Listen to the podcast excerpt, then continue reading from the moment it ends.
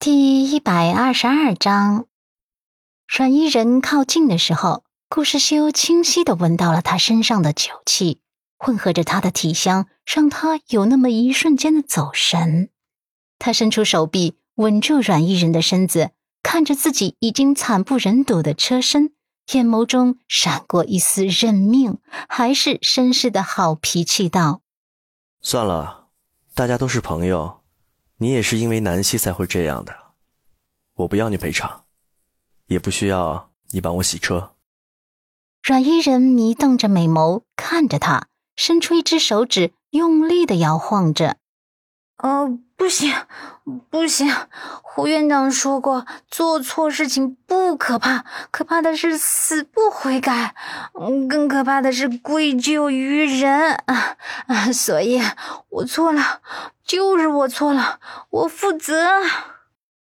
顾世修的关注点显然不在车上，他按住他的肩膀，稳住他的身子，问：“哎，你刚才说你是跟南希一起来的？”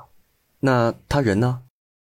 阮伊人又是一拍脑袋，猛然想起来了。哦，嗯，南希还在酒吧里面呢，我让他在那边等我的。顾世修绅士道：“那我陪你去找他吧。你们两个女人喝了酒不太安全，我送你们回家。”阮伊人想了想，有些迷糊的点头。呃，好，谢谢师修哥，师修哥，你真是个好男人，标准的嗯暖男哦。说完，还很可爱的对着他竖起了大拇指，给他点赞。顾世修看他这模样，忍不住扬了扬唇角。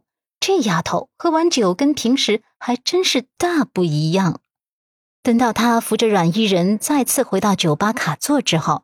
南希就不知道去哪里了，而南希的包包还在座位上。阮伊人在原地转了一圈，喃喃的叫道：“啊，南希啊，南希小仙女。”酒吧这种场所毕竟很混乱，顾世修有些急了，拉着阮伊人，拿起南希的包包就开始四下找人了。而这个时候，南希在哪儿呢？原本他在自己的座位上等伊人，等了很久，伊人还没回来，他自己便起身，摇摇晃晃的去了洗手间找伊人。在洗手间内，他几乎是扶墙找了一圈，都没找到伊人的身影，不由得撅嘴，鼓起小腮帮子，迷瞪着水眸，喃喃的叫唤：“伊人，你在哪里呀？”伊人，快出来！我们回家了。就在他跌跌撞撞扶着墙走出洗手间的瞬间，脑袋不小心撞上了一抹结实的肉墙。他是难得出来买醉，酒量又奇差无比，这会儿已经醉醺醺的了。他以为来人是伊人，小手在肉墙上面摩挲着。伊人。你去哪了？我们回家吧。而这抹肉墙的主人不是别人，正是陆漠北。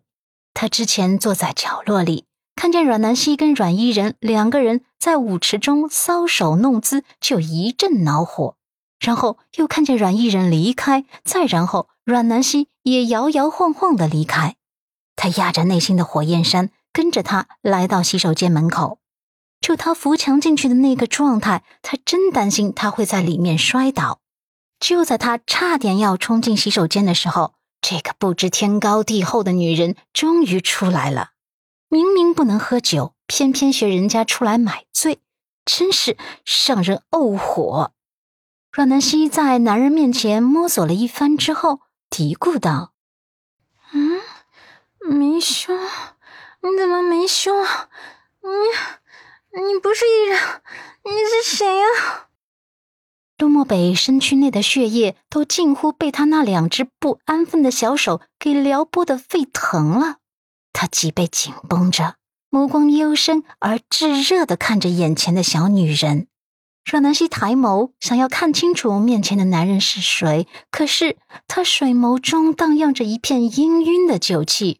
倒映在眼帘中的俊脸也模糊了，甚至还出现了虚幻的重影。他摇头，揉了揉眼睛，还是看不清男人是谁。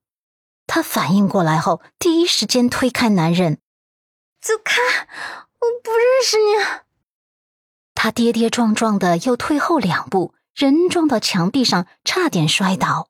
陆漠北第一时间伸手将他重新拉回怀抱中，南希却是奋力挣扎。啊！你松开我！来人啊！啊！巨傲的男人眸光冷冷的看着他，看他挣扎，看他惊慌失措。这会儿知道紧张了，这会儿知道慌乱了。出来买醉的时候。怎么不想想会遇到危险？南希今天穿的是一条湖蓝色的短裙，脖梗处是镂空到三角形设计，使得她胸前那雪白如牛奶般的肌肤暴露在空气中。长发被她巧手挽起一个高贵的丸子头，几缕碎发随意的垂落在耳畔，细嫩的耳垂上两颗白色的珍珠，将她周身那种。清纯又高贵的气质点缀的淋漓尽致，一双修长笔直的大腿，白皙的宛如刚煮好的鸡蛋白，细致柔和，没有半点瑕疵。